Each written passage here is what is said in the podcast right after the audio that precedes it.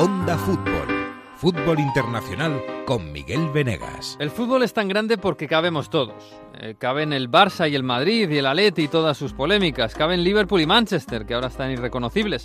Y caben Bayern y Juve y todos los grandes que nos llaman ante la tele para que veamos a los que son, se supone, los mejores del mundo. Caben el Leipzig y el Unión Berlín. Estos se midieron el sábado en el Red Bull Arena. La multinacional le ganó al sindicato como más o menos estaba previsto. Pero cabe también que a los hinchas de la Unión la derrota pues no importará tanto. Cabe ese Unión Berlín, que hace fútbol desde el barrio de Copenhague, claro que sí. En el fútbol cabe hasta París en su inmensidad. El PSG, el París Fútbol Club y el Red Star. Los tres equipos de París que este fin de semana han compartido Copa de Francia, aunque parece que vivan en universos distintos. Caben los unionistas y su pequeño campo sin gradas supletorias, que para eso es su campo. En el fútbol caben todos y cabe ganar y perder, e incluso cabe que ganar no sea lo importante, y también cabe lo contrario. En fin, sed todos bienvenidos al episodio 19 de Onda Fútbol, que esto que es puro fútbol, porque al fin y al cabo casi nunca terminan gol. En Onda Cero. A ver cómo termina, casi nunca terminan gol, casi nunca terminan gol, casi nunca terminan gol. El Messi hasta el fondo, casi nunca terminan gol. ¡Gol! ¡Casi nunca terminan gol! Onda Fútbol. Fútbol Internacional con Miguel Venegas. Palla all'area di rigore, si gira Cassano, magico movimento, Balotelli, rete! Rete! David Villa darting through the middle. He's got it between the two, and he's won the game for Spain.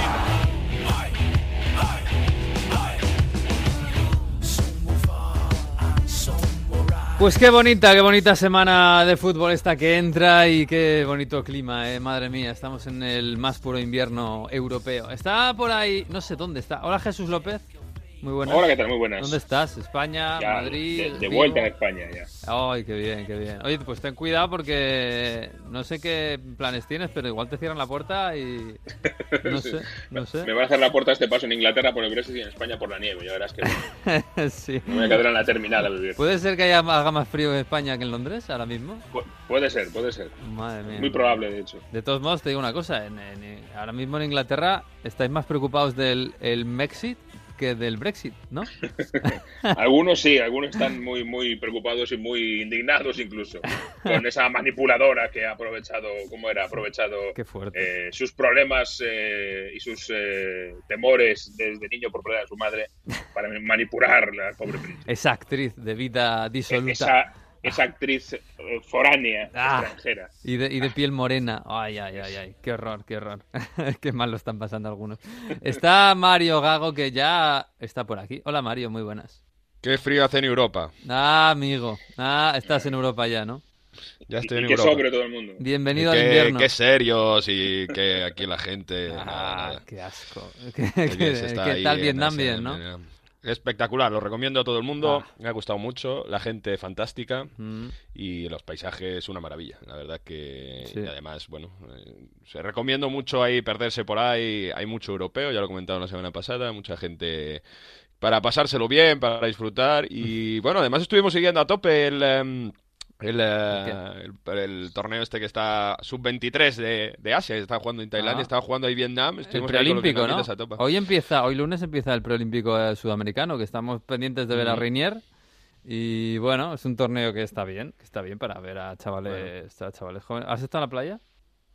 He estado en la playa, No, pero... Entonces cállate, déjamelo, déjalo. Pero ya se me ha quitado el moreno, no, porque ya empecé desde el sur para el norte y eso ha sido como que poco a poco, ¿no? En los últimos días ya ha venido la niebla, un poco para acostumbrarme a Europa, pero bien, muy bien, vaya de jalón, todo eso. Recomiendo a todo el mundo, hay que viajar. Hay que viajar, nos ha fastidiado. Ay, si pudiéramos.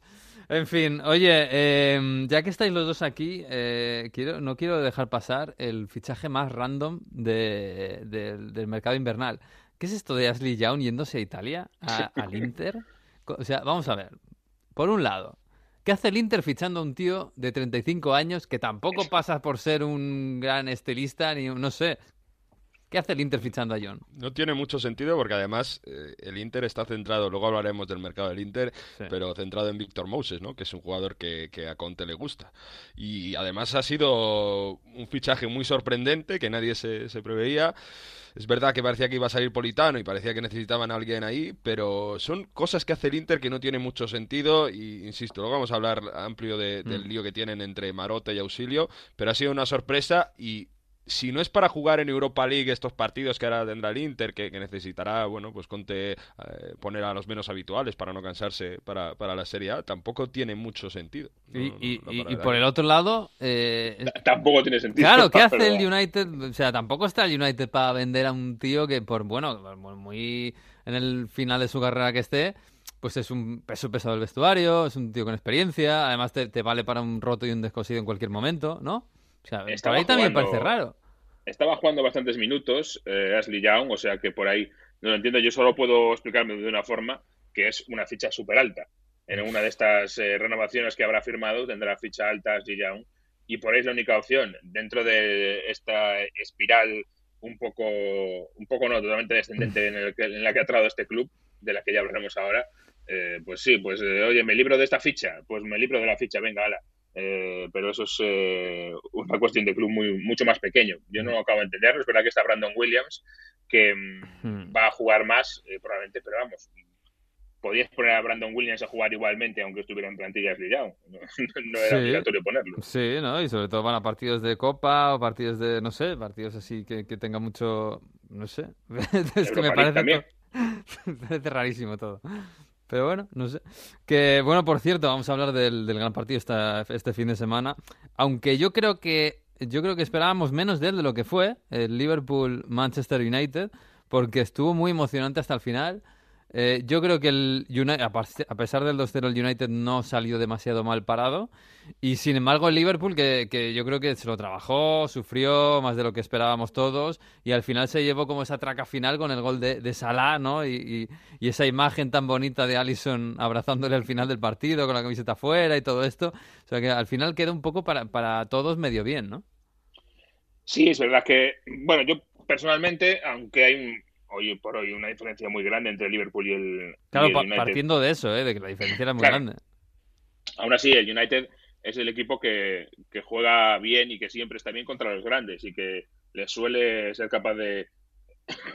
Perdón, le suele ser capaz de amargar. Le ha ganado al, al City sin ir más lejos hace poco. Em, y porque en ese papel de víctima, medio víctima, a la contra, etcétera, eh, está cómodo el equipo de Solskjaer, es donde más cómodo está. Entonces yo sí me esperaba resistencia más de la esperada en, en el United. Eh, estuvieron a punto de empatar en un par de ocasiones ahí hacia el final del partido cuando apretaron. Obviamente, cuando le apretas al Liverpool, ¿qué pasa? Pues que tienes espacios atrás y eso te lo, te lo saben castigar como nadie al final. Pero a mí lo que el, el, titular que me deja el partido eh, es una declaración lastimosa de Ole Gunnar Solskjaer diciendo que eh, el hecho de que Salah al marcar el gol al final se quite la camiseta y una gran celebración indica que somos un equipo importante. Hmm. Es decir, eh, ¿qué tan bajo puede caer el United como para tener que empezar a fijarse en que si celebran mucho los goles cuando te ganan 2-0 o no? Es que es, lo terrible. Es que e, e, es como otra declaración que hizo en la semana previa de Solskjaer que hablaba de que bueno, de que Klopp, un poquito por meter la puya, yo creo que por pincharles, dijo que le parecía increíble eh, cómo jugaba el United, por ejemplo, había jugado en los últimos partidos solo a defender, solo a defender, solo a defender. Y claro, salió Solskjaer y dice, bueno, eso me lo tomo como un halago, ¿no? Que dicen que defiende muy bien, están preocupados. Otra vez, ¿cómo puedes caer tan bajo que eres el United? Ya, es que eres eh, el United. Es que yo, yo lo, lo hablaba en la, en la previa del partido. Eh, el Manchester United sigue siendo el equipo más rico de Inglaterra. Sigue siendo, según la, la revista Forbes, el equipo más valioso de Inglaterra, el tercero del mundo. Eh, es verdad que vende un montón de camisetas porque se vende por todo el mundo, tiene aficionados por todo el mundo. Es verdad que también Eh, Vende más que la Juve, eh, seguro. Sí, sí, vende por Sí, todo el mundo, vende una barbaridad. Y bueno, la bolsa de Nueva York, Y, esto de y las los Caimán. sponsors en Asia, Claro, se llena sponsors. Manchester de, de asiáticos socios de United que viajan cada 15 días a Manchester para ver los partidos. Sí, sí, es una, Obviamente, es una Puedes empresa imaginarte que no son precisamente gente de poco, poco dinero, ¿no? Si Sí, vienes sí, a. Manchester cada 15 días. Evidentemente, sí, es una, es una empresa que, que desde el punto de vista de la empresa eh, y el, mar- el, el marketing, el merchandising, todo es, es brutal. Pero claro, veías el, el- equipo más rico de eh, Inglaterra ayer contra Liverpool y sale con De Gea, Lindelof, Maguire, Shaw, Bambi, Saka, Fred, Matip, Williams, Pereira, James y Martial. Eh, y dices, ¿dónde, ¿dónde está todo el dinero? Todo el dinero que se han dejado esto eh, en todos estos años, ¿no? Un equipo que juega contra Liverpool, que no, el equipo, el Liverpool no es un equipo pobre, pero es un equipo que no está en, las cifras millonarias que tiene el, el United, ¿no? Y el equipo que tiene el Liverpool, no lo sabemos de memoria, y más allá de que a lo mejor el centro del campo es un poquito más random, si quieres, pero es un, es un equipo que casi línea por línea son de los mejores del mundo, ahora mismo, ¿no? Y, y dices... O parecen, que es el mérito, parecen ahora Claro, mismo de los sí, mejores del mundo. sí, seguramente, porque cuando los ficharon ninguno lo parecía, efectivamente. Claro. Y, y dices, joder, ¿cómo ha cambiado esto? Que, que, bueno, es que hace, hace tres o cuatro años eh, los aficionados del United se mofaban de los aficionados del, del Liverpool, ¿no? Y, y cómo ha cambiado esto? Porque ahora mismo el Liverpool, eh, más allá de que tiene la liga ganada, Jesús, yo creo que ahora mismo ya está compitiendo con, con la historia. Quiero decir, con, los, Sí. con el Arsenal de los Invencibles, eh, con el Chelsea de Mourinho, eh, con el United de Guardiola, de Guardiola, de, de Ferguson. Eh, yo creo que ahora mismo e- es ese el baremo, porque evidentemente la liga la tiene ganada, ¿no? Y es hasta dónde va a llegar el Liverpool. Lleva 39 partidos de liga seguidos sin perder. Mm. Solo, hablo de memoria, creo que eran cuatro o cinco empates, solo ha, ha cedido en esos 39 partidos, o sea, más de una temporada. Eh, este año solo ha perdido un punto y solo hay dos equipos por encima de él. dos rachas, digamos, por, por encima de la suya, la del Arsenal famoso de los Invencibles y una del Chelsea. Mm. Eh, puede cumplir el récord o batir ese récord, subir un escalón en el récord, precisamente en qué partido, ante el City, al menos en el partido de, de vuelta. Es decir, que Liverpool ahora mismo eh, está haciendo lo posible por mantener, mantener este, esta racha, esta, este nivel de confianza. Eh, yo diría que hasta a veces en, algún, en alguna jugada eh, eh, empiezo a adivinar hasta un exceso de confianza a ver Sí. los de Liverpool, porque claro, como le sale todo siempre, al final eh, es a lo mejor inevitable. Pero ayer cantaban Vamos a ganar la liga en Anfield y decía, le preguntaban a Klopp, y bueno, Klopp se mete mucho con la gente que lo da por hecho, pero claro, con la afición no se va a meter y decía, bueno, que cante lo que quiera. ¿Qué remedio le queda? Pero obviamente Klopp es el, es el guardián ahí de, de mantener la tensión, pero el pobre Klopp está...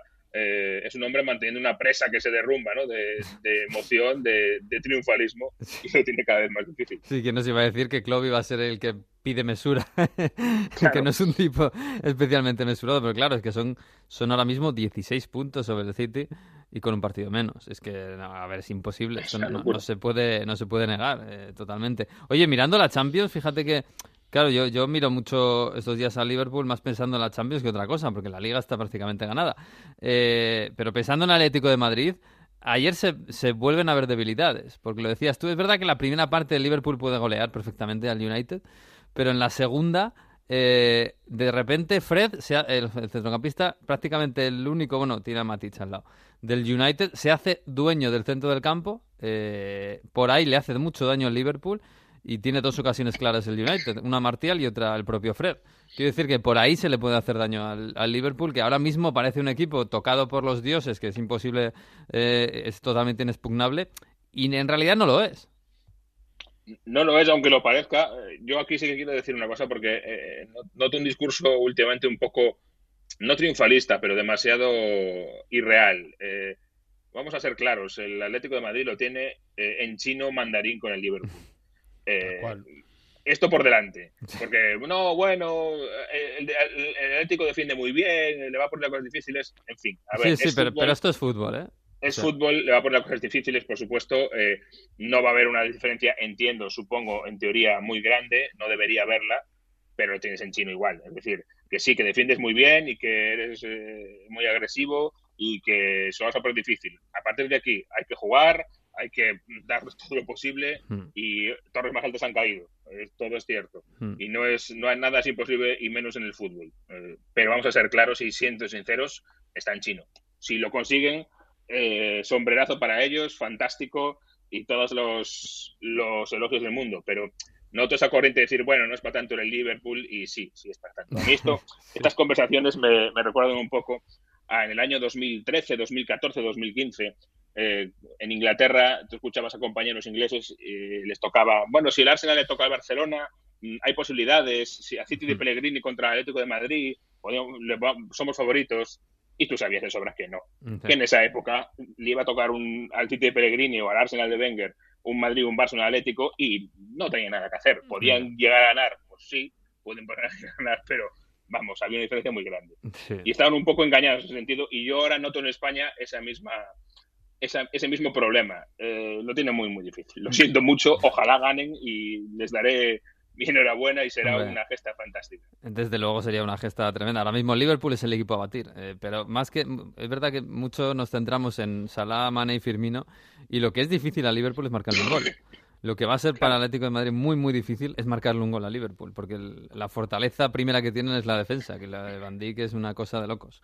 Pero bueno. en, fases del juego en, la que el Liverpool se, se vuelca arriba, y en teoría sería fácil mm, para los rivales, y todos lo intentan, pues saco rápido. Hmm. Lo que hizo ayer Alisson en el último minuto, todos los rivales lo intentan. Y siempre se encuentra con, con Van Siempre, siempre, siempre. Está ahí siempre. Es increíble cómo domina el espacio, cómo domina los tiempos, cómo domina incluso la postura corporal para eh, para cerrar los caminos. Y, el que juega a su lado se crece y aprende de él y hace lo mismo.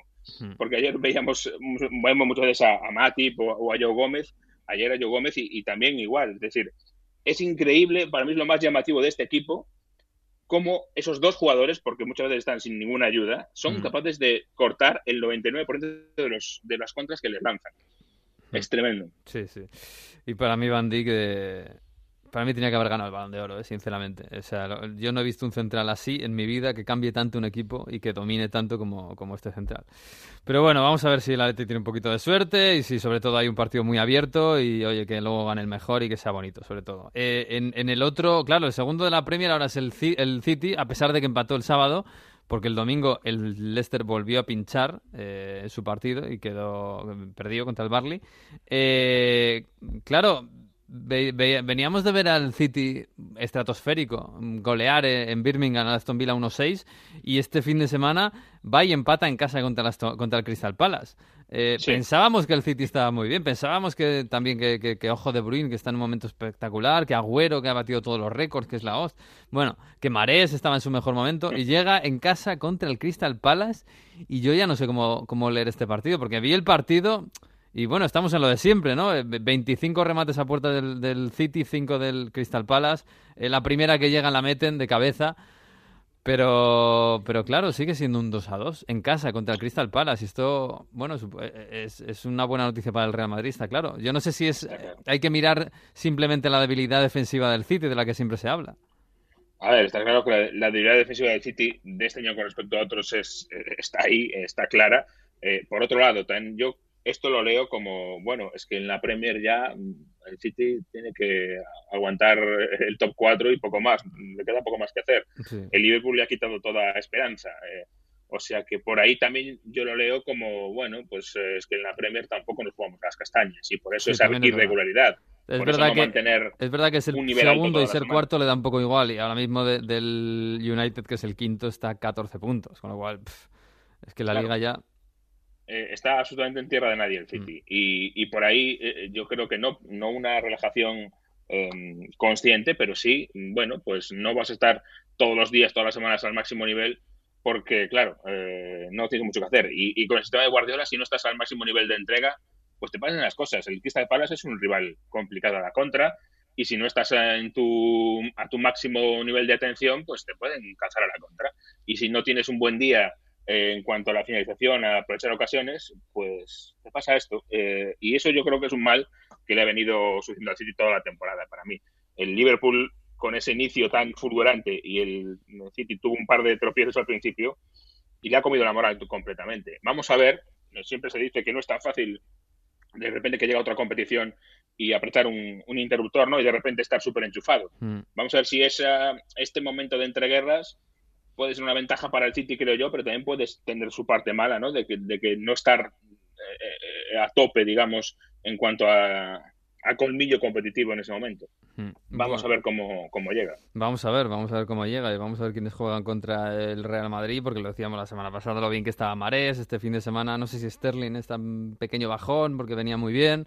Bueno, vamos a ver qué, qué- es este City que se va a encontrar el Real Madrid, porque también es verdad que lo que decíamos hace un mes en el sorteo, que Guardiola va a estar dos meses pensando todos los días única y exclusivamente en el Real Madrid. Y, eso, pues evidentemente va a hacer la eliminatoria mucho más bonita y mucho más eh, difícil para el Real Madrid.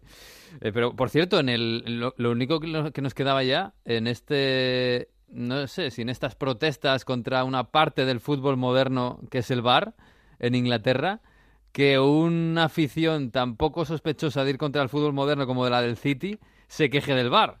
Porque este fin de semana en el Etihad hubo protestas y hubo pancartas otra vez contra el VAR. Sí, eh, ahora está un poco más eh, extendida ¿no? la protesta del VAR eh, por el tema sobre todo de los goles en fuera de juego eh, milimétricos. Hay una corriente, pero yo aquí también lo veo un poco, en fin. El año pasado, cuando había una decisión, un error arbitral, todo el mundo decía, pero ¿cómo la primera no tiene VAR? ¿Por qué la Liga y en la- el Mundial hay VAR y aquí no? Y entonces al final nos quejamos siempre de algo. Y, y antes se quejaban de los, de los arbitrajes y ahora nos quejamos del, del VAR.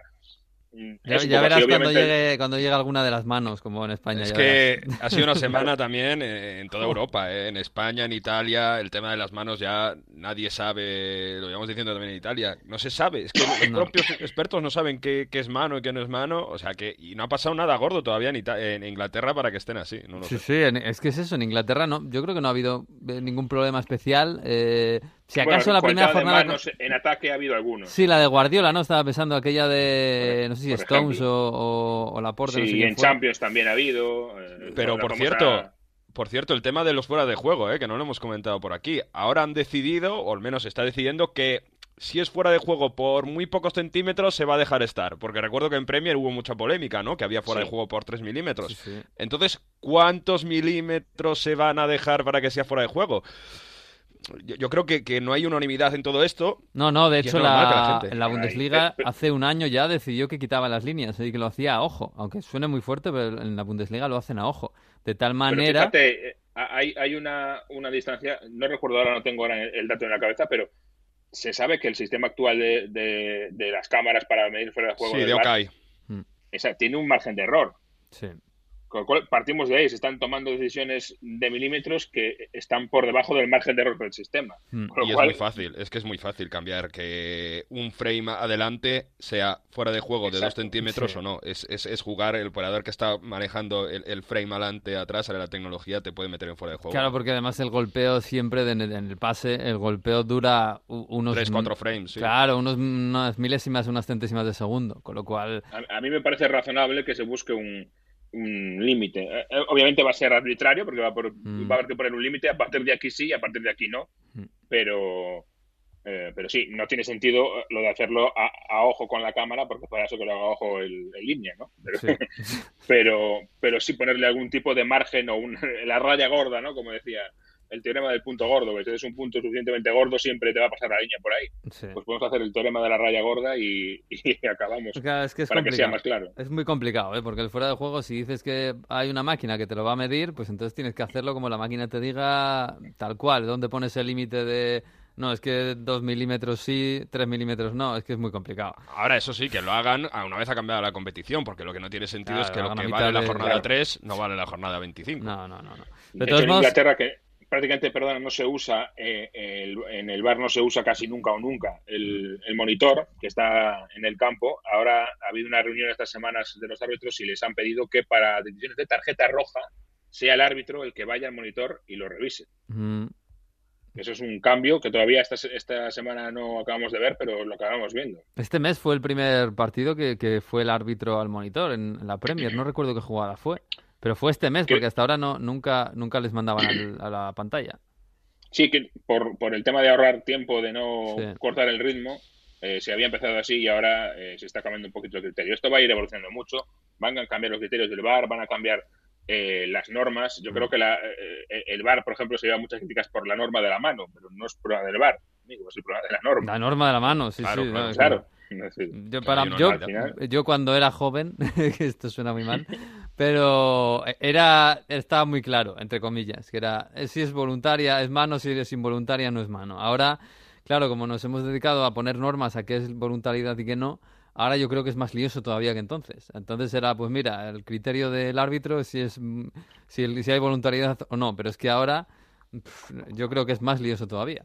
Pero bueno, eso es la Internacional Boa. Hemos hecho, como decía ayer Segurola, hemos hecho de un juego que es bastante sencillo una cosa muy complicada. Y bueno, y esto pues nos trae problemas, lógicamente. Pero es lo que hay, es lo que hay. Eh, en fin, Jesús, que por cierto, el, el- el Chelsea se llevó, se llevó una, una derrota también de esas que, que no te puedes creer contra un Newcastle en la última jugada del partido, en un Sí. fallo de Kepa, por cierto. Eh, luego he visto, en la, he visto en las redes a Alan Shearer celebrar el gol en la tele británica. Mira que Shearer metía goles y mira que era soso celebrando los goles, porque era muy soso. bueno, o sea, se ha vuelto, se ha convertido en un Bueno, este otro celebra mejor, sí. Sí, sí. Bueno, del Newcastle primero es tremendo, porque es un equipo para mí muy pobre, pero que se está sacando de vez en cuando de la chistera victorias eh, tremendas, como esta de Stanford Bridge. ¿eh? Llevaba muy mal, eh, muy mala trayectoria últimamente el Newcastle y ahora con esta victoria otra vez se vuelve a colocar una zona muy cómoda, eh, duodécimo puesto Ujú. y, y con cierto margen. Y por otro caso, y por otro contra, está el Chelsea, que yo creo que el Chelsea tiene que dar gracias a Dios a que el United está como está, a que el Tottenham está como Sí, está, sí, sí. y a ver si no llega el Wolverhampton, por ejemplo. Eh, porque ya tenemos el Leicester que se ha colado ahí en el top 4, a ver si no llega también el Wolverhampton, que está a 5 puntos del Chelsea, y el equipo de, de Stanford Bridge, después de un inicio de liga muy bueno, tal y como se podía prever por su juventud, está teniendo muchos problemas de, de- de continuidad, de solidez en el tiempo a lo largo de la temporada. No parece que se esté moviendo mucho en cuanto a mercado, si quieres ahora lo comentamos en el mercado, porque hay alguna cosilla. Y así que vamos a ver qué es lo que pasa al Chelsea. De momento se mantiene yo creo que gracias a, a la incomparecencia de Manchester United y de Tottenham. Sí, sí, seguramente. Y también es verdad que, que no esperábamos que, que estuviera ahí el Chelsea entre los cuatro primeros este año con, con todo aquello de la sanción y tal. Eh, claro, se hablaba de, ¿cuánto eran? 150 millones tenían para el mercado ahora invernal. sí, ¿Dónde están? Pues debe estar pegando unas fiestas Roman Abramovich tremendas con los Sí. 150 millones porque no se ven en el, en el campo. Y, y hay varios equipos con, con urgencias. El que más, ahora mismo el United. Eh, lesión para dos o tres meses de Rashford. Que es, que, esto. que- que es como, no sé, es como que se lesione Messi, ¿no? A nivel, Claro. al nivel del United, prácticamente. Claro, entonces es eh, un problemón. Eh, no quería fichar el United más en, en el mercado de invierno y ha dicho ayer Solskjaer que a lo mejor buscan algún eh, alguna opción a corto plazo. Es decir, entiendo que se Mm. A un contrato muy corto, una cesión. Eh, ahora vete tú a buscar una cesión de un delantero por ahí por Europa adelante, Sí. eh, después de, de que se les escapase Haaland. Eh, y luego está el Chelsea, que vamos a ver lo que pasa. Eh, el Liverpool ha fichado a Minamino. Eh, curiosamente, jugador. Mm. por encanta. 7 millones de euros, 7 millones de libras, perdón. O sea, el Liverpool, fíjate, campeón de Europa, eh, el mejor equipo o el que más suena en el mundo ahora mismo y es capaz de hacer un fichaje por 7 millones de euros. Sí. Y, un, y no que haya fichado al primero que pasó por, por la puerta, ¿no? Es un No. fichaje muy bien tirado para, para su equipo. Vamos a ver, y el Tottenham está también con problemas de delanteros. Claro, el eh, Tottenham está sin Harry Kane, ¿eh? que, que no es poca cosa. Y va a estar sin Harry Kane, si no hasta toda la temporada, casi casi. Y del mismo modo, ojo con la selección inglesa. Porque Harry Kane se, se hablaba de volver en abril, pero ahora ya se ha dicho que ha dicho Mourinho que a lo mejor se pierde toda la temporada, mm, con lo cual la Euro está en duda. Eh, Rashford también se va a perder un tiempecito, debería llegar para la Euro, pero vamos, ahora Mm. mismo eh, seguro que en Wembley no están nada tranquilos con la situación. Mm. Y el máximo goleador, que es eh, Bardi, se ha retirado de la selección. Pues igual hay que repescarlo o algo, ¿no? Porque tal y como A ver si le está. Uf, madre mía, van a tener que, no sé, van a tener que jugar eh, con, con Lingard y Madison eh, arriba o algo así. No sé, madre mía. Oye, y lo de, Lingard, ¿no? lo de Eriksen, eh, lo de Eriksen, eh, se suponía, se supone que se va al Inter. Mario, Bueno, no a- sé. a- a- a- a- perdona que han, han repescado este viejo este viejo problema, este viejo cruce de relaciones, los amigos Antonio Conte y Mourinho. ¿eh? La última vez que se encontraron en Stanford Bridge, eh, casi me salpica la sangre, que estaba yo detrás de los banquillos sentado, y, y ahora a distancia, pero a cuenta de Eriksen, ha dicho Mourinho que bueno, que a ver si se decide una vez Antonio Conte y que haga una oferta buena o que se deje de enredar. Claro, es que la oferta son 20 kilos, que es verdad que acaba contrato, pero joder, 20 kilos Eriksen, claro, es que acaba contrato. O sea, también puede ser que Haaland acaba de fichar por el Dortmund por 20 millones y no acaba contrato. Eh, ¿Cómo está eso, Mario? Han ofrecido 15 millones el Inter, hay dirigentes de, de, de, los Nerazzurri en, en, en, Londres, en Inglaterra, en definitiva, para, para intentar hacer esa, esa, opción. Ayer Marota dijo que, eh, bueno, se está intentando hacer y si no llega en enero, pues llegará la próxima temporada. Pero eh, el Inter necesita a Eriksen ahora mismo si quiere, iba a decir reengancharse al a la lucha por el Scudetto. Está todavía, está a cuatro puntos, pero mm. sí que necesita de, de Eriksen el Inter. Y bueno, yo creo que 20 millones uh, sí que pueden subir. Vamos a ver cómo acaba. Pero yo creo que las, el trato es bueno y el Tottenham querrá sacar algo de dinero. Así que es, es una operación que tiene pinta de que se va a cerrar antes de que acabe el mercado de enero. Mm, bueno, pues vamos a verlo. En fin, bueno, Jesús, que mm, creo que tienes, eh, tienes que irte al médico, así que te vamos a dejar. Vamos aquí a hablar un poco de Italia, de Francia y de, no sé si de Haaland y de, y de lo que eh, surja por aquí. Así que... Vaya tour por Europa vais a hacer. Sí, sí, no está mal, no está mal. Hala, tapate, ¿eh? que hace frío. Un abrazo. Cuídate. Hasta luego. Chao, chao. rimanendo ad occhi chiusi mi un bacio e poi ti scusi resta qui solo un secondo in più perché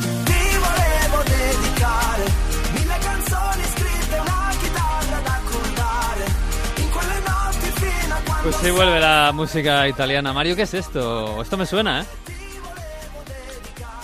Rocco Hunt es un rapero de Salerno que ganó San Remo en 2014 y que además canta con J-Ax y J-Ax ahora aparece y cuenta algunas cosas del fútbol. A ver si lo podéis entender. La moda ma ritorno vinile, non so se Maradona era meglio di Pelé, ma il calcio femminile è di sicuro più virile. Donne contro maschi, servono entrambi, anche se diversi come gli occhi degli aschi. Amo gli incostanti, parti come Heidi, ti sfogli come Miley, tutta fatta come Billie Eilish. Quando sei vicina sei polemica. Bueno, ya está, ¿eh? hablando de Sí, fútbol sí. femenino, J-Ax. Que hablaba que de Maradona era mejor que Pelé y algo del fútbol femenino que no acabo de, de coger. Sí, bueno, dice que es un poco más. eh, es más, eh, ¿cómo decir? Más grintoso, más. Tiene más carácter las, las Ah. chicas, ¿no? Entonces, eh, bueno, ha tenido mucho éxito el fútbol femenino en Italia desde el Mundial de este verano y poco a poco va creciendo. Y J-Ax y Rocco Hunt, que, que lo, lo de- destacan en esta canción. Rocco Hunt, que es de Salerno, Ah. como el Leche, y como Antonio Conte, que han firmado el Leche. Sí, que se iba y para casa. que es nada, ¿eh? Se iba para casa Antonio Conte esta semana. Se las prometía muy, muy buenas, muy felices contra el Leche. Pero ahí pinchó otra vez el Inter. Ha empezado mal el Inter, ¿eh? El año.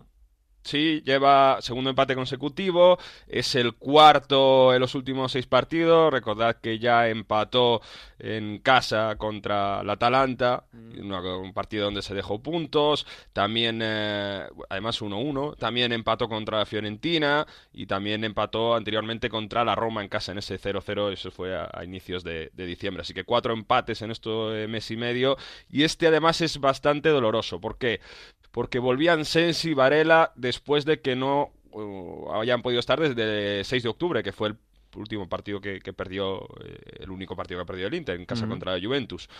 Porque se pusieron por delante y además te pones por delante con un, un movimiento que hace Conte, quita a Godín, mete a Bastón y un chaval que es un defensa que lo hace bastante bien eh, cuando se suma al ataque, de hecho marca de cabeza, pero eh, bueno, tiene algunos fallos defensivos. Pero bueno, te pones 0-1 en un partido que no estás demasiado brillante, donde Lukaku y Lautaro no están demasiado brillantes.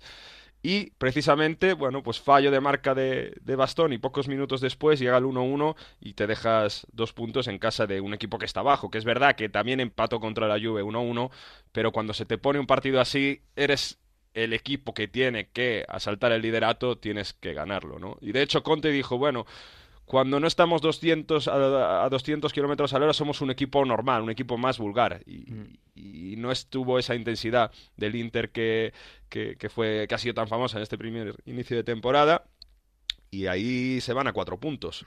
Por cierto, eh, Conte, sabéis, es de Salerno, lo hemos visto muchas veces que, bueno, estuvo ahí. Hubo pancartas contra Conte. No me digas. ¿Por qué? Porque Conte entrenó al Bari en el pasado y es algo que no se le no, no- no se le perdona absolutamente y de hecho hubo bueno Conte uomo senza identità una pancarta por ahí Conte un hombre senza- sin identidad y es algo que los aficionados de la Juventus también han utilizado, ¿no? Porque es un poco, ¿veis? Como Conte es un, un traidor ya desde que es de Lecce y se va a entrar al Bari, es de la Juve y se va a entrar al Inter.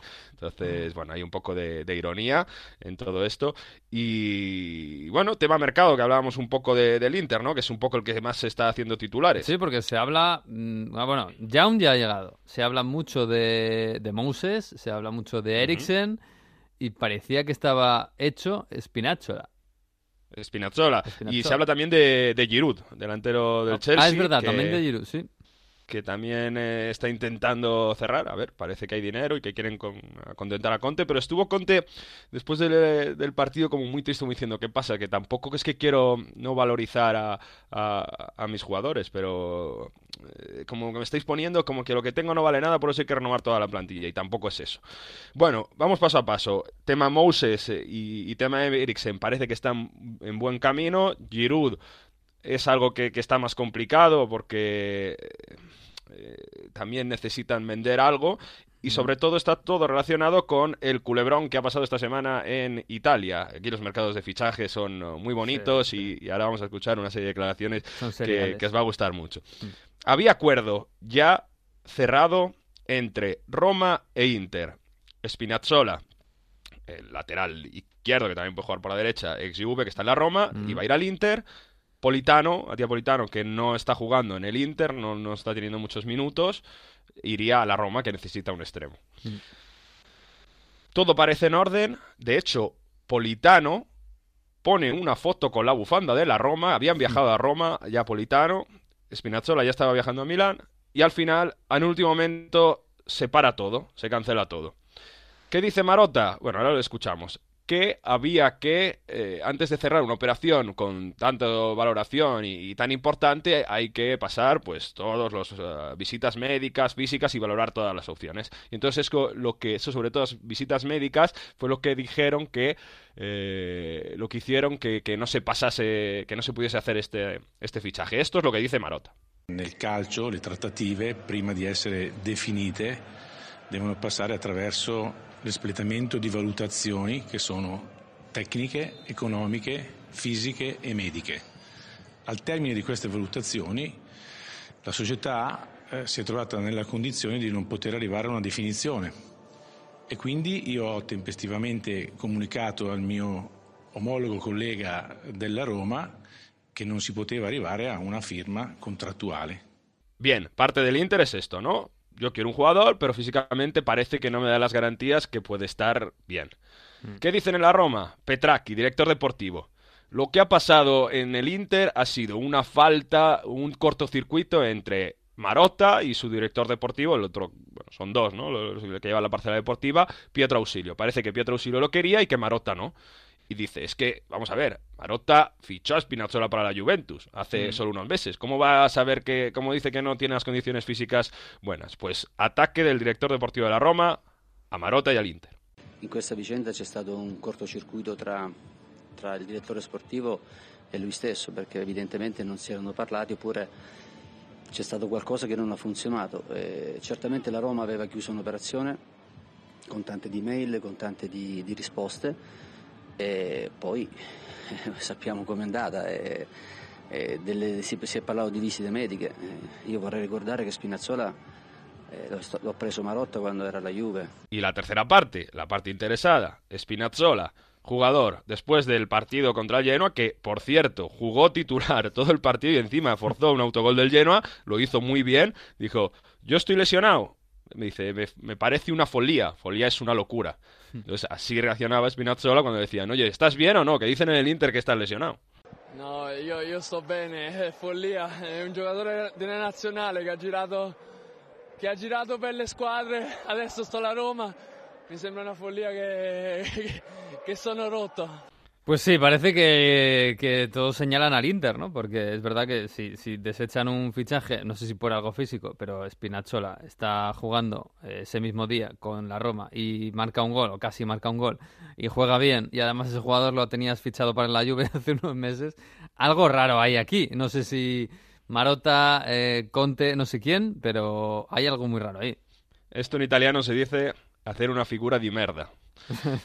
que es hacer el ridículo, porque evidentemente lo, lo más seguramente es que alguien no quería, ha dicho no, no, no lo fichéis y, y mientras alguien ha hecho eh, la tratativa, ¿no? El, eh, el- ha hecho todo lo necesario para, Mm. para hacer el fichaje. O sea, que han buscado una excusa, pero, pero que al Sí. final, pues no- a lo mejor Conte ha dicho que no quería a Spinazzola. seguramente habrán dicho "Me- guardaos ese dinero mejor para Para otro.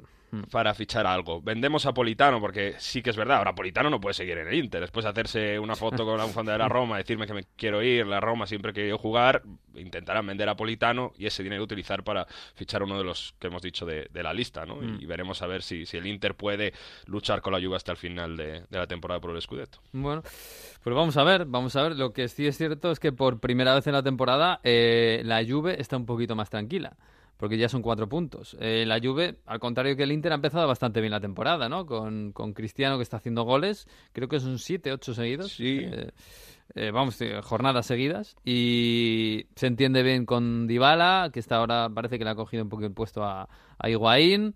El equipo defensivamente, bueno, parece que mejora un poquitín. Bueno. Está- todo es más verdad tranquilo, que sí, está más tranquilo, pero porque Cristiano Ronaldo está haciendo de Cristiano Ronaldo Mm. y está siendo ese jugador que hace desequilibrar todo, porque por juego el equipo recuerda a mismo. Allegri o incluso peor. Mm. Y defensivamente eh, es verdad que anteriormente en otros partidos atrás no han recibido tantos, pero volvió a recibir contra el Parma y son 19 re- goles recibidos en la primera vuelta y un partido. Es Mm. los peores registros de defensa de la Juve desde antes de Conte, es decir, de- de- desde que eh, 2000, 2011, que fue el año que, que ganó el, el Milan el Scudetto, el último año que no ganó la Juve el Scudetto. Así que defensivamente es verdad que tiene que mejorar. Han perdido de Miral, jugó de Ligt, jugó bastante bien de Ligt, pero Mm. bueno, poquito a poco va a volver Chiellini. Lo de Cristiano eh, es que es tremendo, ¿eh? Como ha empezado 2020, porque son eso, 11 goles en los últimos 7 partidos de Serie A, marcando en todos, además dos dobletes, el triplete, la tripleta Cagliari, eh, pudo marcar perfectamente tres goles contra, contra el Parma porque tuvo ocasiones y, estuvo de verdad muy muy bien partiendo desde la izquierda, haciendo diagonales, se le ve pues con confianza, pidiendo todos los balones, tirando, pues recordando casi al, al del Real Madrid, ¿no? Mm. Igual, fíjate, la racha que tuvo en el United, que son siete jornadas marcando en, en Serie A, y por aquí se dice que lo que quiere hacer es mejorar la que tuvo en el Real Madrid. En el Madrid su mejor racha marcando en partidos consecutivos en Liga fue de 11 jornadas. Y que bueno, lo tiene, lo tiene ahí. La próxima va a ser el Napoli en San Paolo, de la Juve. Por cierto, la Juve ahora Mm. tiene la Roma en Copa Italia el miércoles y luego un Napoli-Juve un poco descoafinado por cómo está el Napoli, pero vamos a ver, porque si no está jugando demasiado bien los Bianconeri, pues eh, hay que estar atentos. Aprovecho y cuento cosas del mercado de la Juve, porque habló Fabio Paratici, director de la Juve, dijo que en el pasado, en este verano, hubo un acercamiento y hubo un casi acuerdo, se habló de intercambiar a Bernardeschi, que no tiene minutos en esta Juve, ni con Ujú. Sarri, por Rakitic, que le gustaba mucho para equilibrar el centro del campo. Bueno, y sobre todo con Enre Can que no está funcionando, Rabiot que no acaba de funcionar tampoco. Sí, a mí esa teoría me, me- me pega por, por la, por el lado de la Juve, pero por el lado del Barça no me pega a mí Mm. fichen a Bernadeschi, la verdad. Claro, por eso parece que al final no nos no interesa tanto al O sea, que a lo Barça y- mejor la, y- la y no opción... se hizo y- a lo mejor la opción era más, más interés de la Juve en Rakitic que, que y en Claro. desprenderse de Bernardeschi que, de que el Barça dijera, ah, pues sí, a lo mejor lo hacemos. Es un tema que ha salido bastante también ahora de la prensa italiana, pero Paratici dijo que, que por ahora no hay ese interés de ninguna parte Mm. de los dos. En todo caso, en, eh, en tanto porque la Juve ya se ha gastado 35 millones de euros en fichar en Kulusevski, que por cierto no estuvo nada bien en, en el Mm. Parma, que estaba cedido en el Parma, jugó este partido porque no hay cláusula del miedo y no estuvo nada bien. Le pudo un poco a lo mejor la presión de tener los focos encima. Mm. Y tampoco, claro, es que la Juve no tiene tanto dinero con lo que se gasta en sueldos de Cristiano Ronaldo, Higuaín, Dybala, Rabiot y Ramsey que cobran 7 millones cada uno. Ya. O sea que todo eso. Y por cierto, hubo minuto de silencio tanto en el partido del Inter como en el de la Juve por Pietro Anastasi, que es un jugador que, bueno, los que más nostálgicos del fútbol italiano fue un mito, un uno de los mejores delanteros que ha tenido Italia y sobre todo la Juventus, ¿no? Que fue de siciliano y fue, fue una imagen para la gente del sur de Italia, porque en esos años 70 en el que la migración del sur de Italia, que siempre decimos, vino al norte a trabajar, bueno, pues ese, ese- mucha gente le cogió como ídolo porque fue esa figura, ¿no? Un chico del sur de Catania que va a la Juve, empieza a hacer goles, empieza a hacerlo bien, fue un ídolo y, y ha fallecido este pasado 17 de enero. También, fíjate, hicieron un, un intercambio en aquella época, Inter y Juventus, Boninseña a la Juve Mm. y Anastasi al Inter, que al final Boninseña acabó siendo un jugadorazo en la Juve y, y Anastasi pues no le fue tanto bien en el Inter, pero bueno, una época donde los delanteros italianos pues eh, eran determinantes, un poco como Inmóvil ahora, pero mucho mejor. Hombre, sí, Inmóvil. Hombre, ahora sí es bota de oro ahora mismo, ¿eh? pero joder, con lo que han sido los delanteros italianos en Europa, en el panorama de- europeo, pues ahora mismo no, ¿eh? No, no. eh, pero bueno, vamos a ver qué pasa. Oye, tenemos que hablar eh, las próximas semanas del Napoli, que es el fichaje, es el rival del Barça, y seguir hablando del está ¿eh? porque el Alacho ganó 5-1 a la, a la Sampdoria. Esto sigue, ¿eh? O sea, hablábamos de la semana pasada hasta dónde iba a llegar el, el techo del Napoli. Pues el techo del Napoli está en el Inter, porque, porque le tiene ¿eh? del Alacho. Del El Alacho, techo del del Alacho. Alacho. Sí, tiene un partido menos, hay que acordarse, que Sí, tiene sí. 45 y está a 2 del Inter, que tiene 47, o sea que si gana ese partido que tiene pendiente, le superará, será segunda, son 11 victorias consecutivas, es de las mejores rachas de Serie A, el Inmóvil sigue con una capacidad de hacer goles, con esa eh, jugada tan suya, ¿no? Que es salir a campo abierto, meter cuerpo y ser determinante. Ahora ya no deja los penaltis y vamos a ver porque hay derby de Roma la próxima falla, ¿eh? semana, ¿eh? Derby de Roma la próxima Uh. semana y fíjate, el mejor, la mejor racha de la Roma de su historia son 11 victorias consecutivas cuando estaba Rudy García entrenando esa época que luchaba contra la Juve Mm. y se paró justo en un derby contra la Lazio. Así que ahora la Lazio tiene ese derby contra la Roma, a ver qué Mm. pasa. Bueno, a ver qué pasa, porque los dos están bien, ¿eh? Porque la Roma también ahora mismo está cuarta y con un pequeño conchoncito sobre el Atalanta, aunque el Atalanta juega, juega hoy lunes. Pero bueno, vamos a ver lo que, lo que va a pasar. En fin. Está Bueno, bonito la lucha por Champions y esperamos que bonita. también la lucha Sí, por sí, sí, Hay que hablar casi- de muchas cosas. Casi, casi como la Bundesliga. No sé si has visto este fin de semana. Un, un tal Haaland, ¿no? Joder, lo de Haaland es tremendo, ¿eh? O sea, sales en el, creo que en el 59, en tres minutos ya marcas un gol, eh, en, en 10 has remontado el partido, bueno, bueno, hat-trick, tienes 19 años, no sé, eh, es verdad que el Dortmund es un equipo muy agradecido para los delanteros, que se lo digan a Paco Alcácer, ¿no? Pero, joder, lo de Haaland es, Por es eso- tremendo. En Italia se decía mucho, ¿no? Hay que dejar a Kulusevski que los focos no se centran en él, ¿no? Es un 2000, o sea que poco a poco se tiene que, aprovechar. Haaland también es un, un post-millennial y no entiende ni de presiones y- ni de leches. La primera que sale, para adelante y, y a ser determinante. A ver el Dortmund con Haaland que hace en Champions, ¿eh? Porque si está en ese nivel de goleadores, pues lo mismo puede ser una sorpresa. Bueno, vamos a ver lo que va a pasar. También, ¿sabes quién es Ryan Cherky? Uy, me han dicho que ha sido titula- portada en el equipo esta sí, semana, ¿eh? sí, sí, pues te lo voy a presentar. Jaime Bonail, ¿qué tal? Muy buenas. ¿Qué tal? Muy buenos días, ¿cómo estáis? Muy buenas, muy buenas. Oye, Bonail, no sé si lo he pronunciado bien. Bon Nail, perfectamente. Ah, bueno, bueno. ¿De dónde viene este apellido? Pues mira, precisamente de Francia. Ah, muy bien. precisamente de Francia, del, del sur de Francia. Ah, De muy mis bien. antepasados. Ah, pues fantástico. Es el, el mestizaje, está fantástico. Eh, Jaime, eres, eh, bueno, eres especialista en fútbol francés. Eh, por eso te llamábamos, porque estaba diciendo ahora a Mario, eh, este fin de semana ha sido un, un fin de semana especialmente bonito e interesante en el fútbol francés, al que a veces no le hacemos demasiado caso por aquello de que, bueno, el Paris Saint-Germain está tan por encima de todos los demás, ¿no? Que, que, que se lleva los focos de todo lo demás, pero justo este fin de semana los focos han sido para un chaval que se llama Ryan Cherky y que ha sido portada, como decía Mario, portada en, en L'Equipe. ¿Quién es este chico de 16 años del Lyon y por qué de repente ha aparecido en nuestras vidas?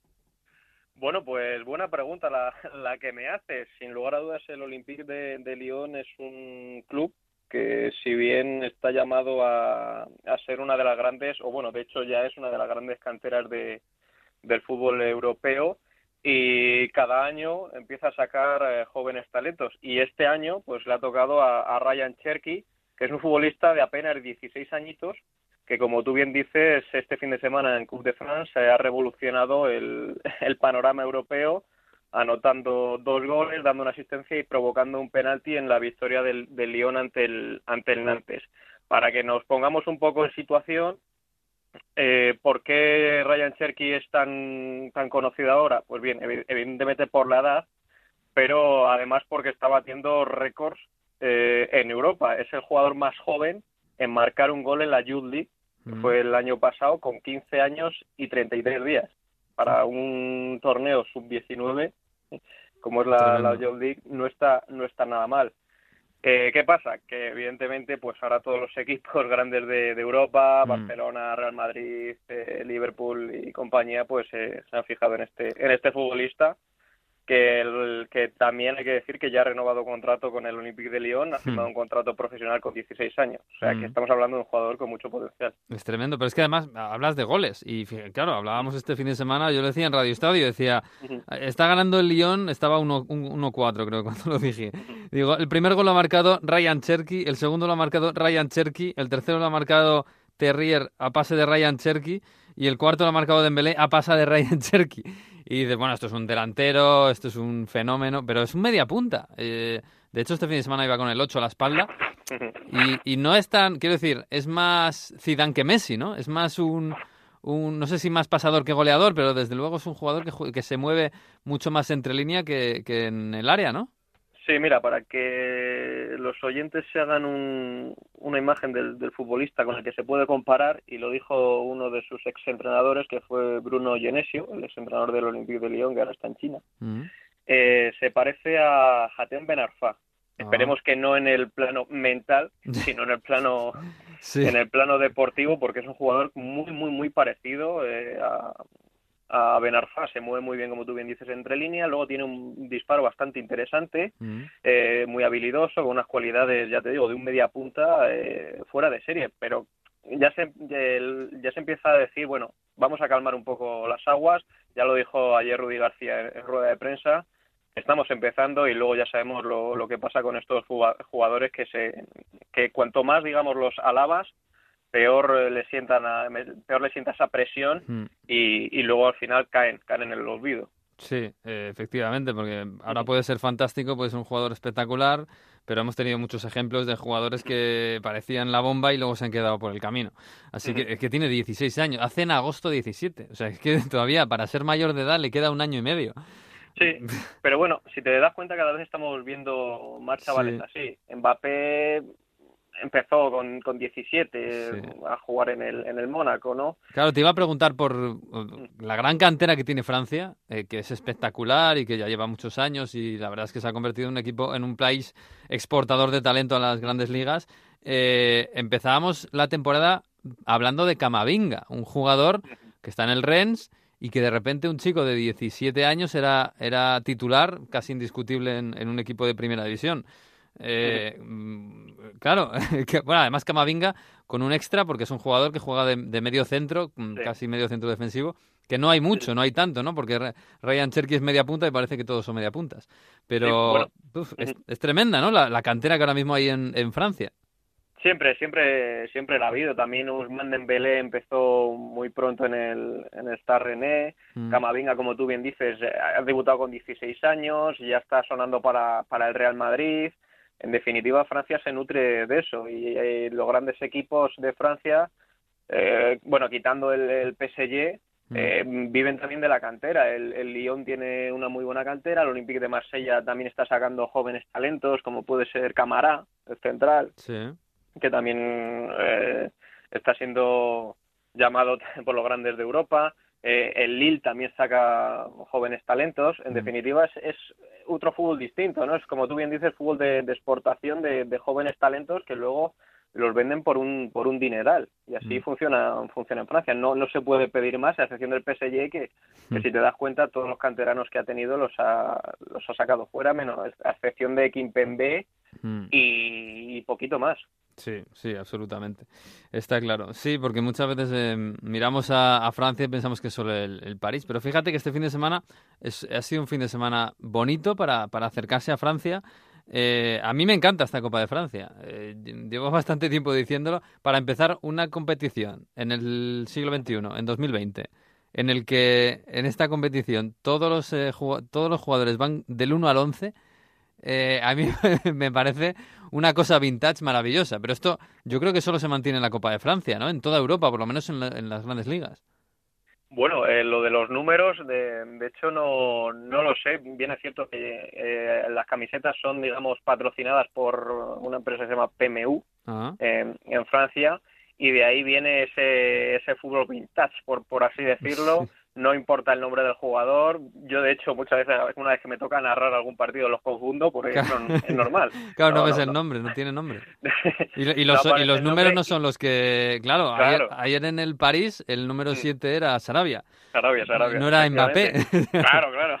Joder, vaya Mbappé. Parece que está jugando un poquito, un poquito peor a lo que se acostumbra, ¿no? Entonces, eh, bueno, te, te equivocas, pero, pero son competiciones que, que gustan mucho. Y date cuenta que son 102 años de competición Mm. en Francia, de la, de la Coupe de France. Y este formato, pues lo. Bien es cierto que es muy parecido al inglés y ahora en España, la Copa del Rey, quiere ser así. Sí. Porque es que, eh, si te das cuenta, eh, bueno, de hecho en la Copa de Francia, eh, el equipo de tu barrio va a jugar esa competición. Mm. Sí, sí, sí. O sea, es algo fuera de, de- de lo normal aquí en, aquí en España. Sí, admiramos mucho la Copa de Inglaterra por, por esta cosa, ¿no? Porque es la más antigua del mundo, porque eh, se supone es, es más, más democrática, bueno, pues todo se sortea, eh, cualquier equipo del país puede disputarla, cualquiera, el equipo de tu barrio, como dices tú, lo puede tocar. Y en Francia es exactamente el mismo formato, solo que algunas particularidades, bueno, esto de los números, que puede ser un poquito anécdota, y que además es eh, intercontinental. Porque en esta, en esta no, pero en la anterior, en la anterior eh, eliminatoria, un equipo de las Islas Reunión eliminó a un equipo de Francia y pasó de eliminatoria. Esto, claro, un equipo africano. Y antes, en las, en las fases anteriores, había habido equipos eh, pues, eh, caribeños, equipos eh, polinesios, ¿no? Eh, cualquiera, cualquiera de todas las colonias de Francia puede, puede participar. Pues sí, mira, eh, de, de Caledonia, de Martinica, como tú bien has dicho, de, de Reunión, de Guadalupe, eh, de la Polinesia, que es Tahití, en definitiva, de, de la isla de Mayotte también, ahora que me acuerdo, Mm. de la Guyana. O sea, te puedo decir un montón de equipos y, y en esta competición, en esta en este año, ha sido el San Pierrois de, de Reunión que ganó al, al Niort de la Ligue D. Pero bueno, en, esta, en estos 16 sobre final ha caído ante el Epinal y ha quedado eliminado, pero ha hecho yo creo que uno de los mejores papeles de, de un equipo de ultramar en, Mm. en la Copa de Francia. ¿eh? Claro, fíjate, un equipo que te tiene que hacer kilómetros y kilómetros ¿eh? para disputar esta, esta competición. Pues sí, es muy bonito. Es muy... Fíjate que este, este, este sábado me fijaba yo en los equipos de París, porque eh, es muy curioso, ¿no? París que tiene 12 millones de habitantes, una cosa así, una barbaridad. Eh, eh, y el Paris Saint-Germain no es que tenga una masa social brutal. Eh, y los otros equipos de París que han jugado este fin de semana, el París Football Club, que, que jugó contra el Saint-Étienne, el Saint-Étienne con muchísima historia, estuvo luchando hasta el final, casi casi casi le, le elimina, al final acabó ganando el, el Saint-Étienne. Y el Red Star, que perdió con- en Niza, tuvo que ir mm, para allá, el Red Star ahora está en tercera división. Sí. Este Red Star, no sé si es el club más antiguo de Francia, pero uno de ellos. Y lo curioso es que fue fundado por, por Jules Rimet, este equipo de París también. Pues mira, es curioso la, la historia. El más antiguo de Francia es el Le Havre, Ah. el, el decano, le llaman el, el decano en, en Francia. Pero es curioso porque el Red Star, digamos que, bueno, es el equipo de, de barrio, ¿no? Te hago una similitud con el Rayo Vallecano de aquí de, de Sí. Madrid. A mí me lo comparaban con el Unión Berlín de este, este fin de porque por aquello también ser de un barrio así obrero de, de, de una gran ciudad. Sí, sí, bueno, es que, o sea, todos los equipos, digamos, que, que fomenten, digamos, el, el comunismo, por así decirlo, porque este Mm. equipo es eh, viene viene de ahí, de, Mm, de bueno, de estas de estas ideologías eh, políticas y y ahora mismo está en tercera división, pero es que hace un par de temporadas estuvo luchando por por ascender a, a la Ligue 1.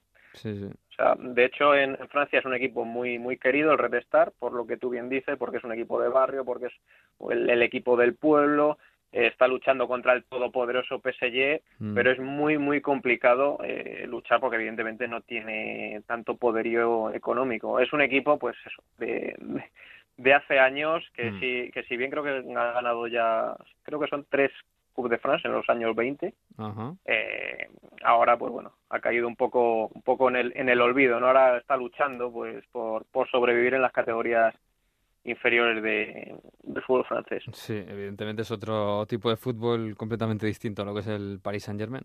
Pero bueno, eh, oye, ya por, despedirte, eh, el Paris Saint Germain. Eh, claro, porque parece que todo está aparcado de cara a la Champions, mm, más allá de lo que se hable de Neymar y de sus eh, desavenencias con la afición y de que se quiere marchar y de que el Madrid quiere a Mbappé y todo esto. Pero, eh, ¿qué, qué, cómo ves este año al, al, París de cara a la Champions? Eh, ¿Ves posible? Porque yo creo que ya no está entre los eh, grandes favoritos y quizás eso puede ser bueno para ellos, ¿no? Pero ¿hasta dónde crees que puede llegar? Bueno, yo creo que este año para mí sí que está dentro de los grandes favoritos porque yo no veo un favorito claro en la, en la Liga de Campeones. Ni siquiera en Liverpool, que parece que estamos todos ahí a ver quién gana Liverpool. Es que, es que viendo los últimos años, mm. Mm, en la Liga de Campeones no hay favorito. Al que vaya de favorito creo que es el que acaba perdiendo. Sí, generalmente el favorito no gana, eso es verdad. Por eso, entonces eso lo tiene que aprovechar el, el PSG. Y este año creo que tiene el mejor equipo de los últimos, vamos, creo que de la historia. Mm. Creo que de la historia en cuanto al, al PSG me refiero. Entonces, Eh, si Neymar está bien, si Mbappé está bien, pues creo que tienen muchas papeletas para, para poder ganar. Lo que tiene en contra, la presión. Mm. mm viendo los últimos fracasos, que para mí fueron estrepitosos ante el Manchester United, por ejemplo, el, el año pasado, y ante el Real Madrid y el Barcelona, mm. el equipo va con mucho miedo por lo que ha pasado antes. O sea, te hablo de jugadores como Thiago Silva, que es muy muy flojo mentalmente, mm. eh, en este tipo de, de, situaciones lo puede pasar mal. Entonces ya el tema del PSG es más mental que, que físico de calidad. Mm. Bueno, sí, es un pequeño bloqueo, bueno, como el que tenía España con los cuartos de final, ¿no? Eh, hace unos años y al final un día te lo quitas y quién sabe, puede, puede llegar. Bueno, pues, eh, pues nada, Jaime, que ha sido un placer. Que te seguimos en el fútbol desde Francia por las redes sociales y, y, con todo el fútbol francés que dominas tanto. Y que es un placer. Muy bien. Un abrazo. Pues nada, un abrazo. Hasta, Hasta luego. luego, chao, chao.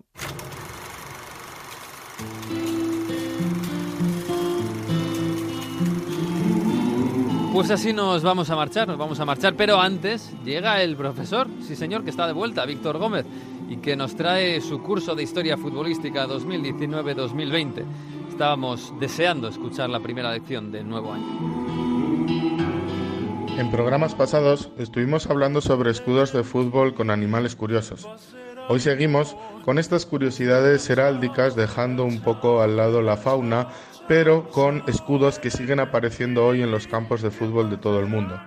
El GEN eh, fue fundado en 1864, comenzó como una asociación para la práctica de la gimnasia y se tiene que esperar hasta el 31 de octubre de 1900 para que se funde la sección de fútbol, ya que a Bélgica el fútbol había llegado en 1863 gracias a un estudiante irlandés, Cyril Bernard Morrow, entre estas dos fechas, exactamente en 1895, llegó a la ciudad de Gante la American Barnum Bailey Circus, un circo americano cuya estrella principal era un tal William Cody, que ustedes le conocerán mejor como Buffalo Bill.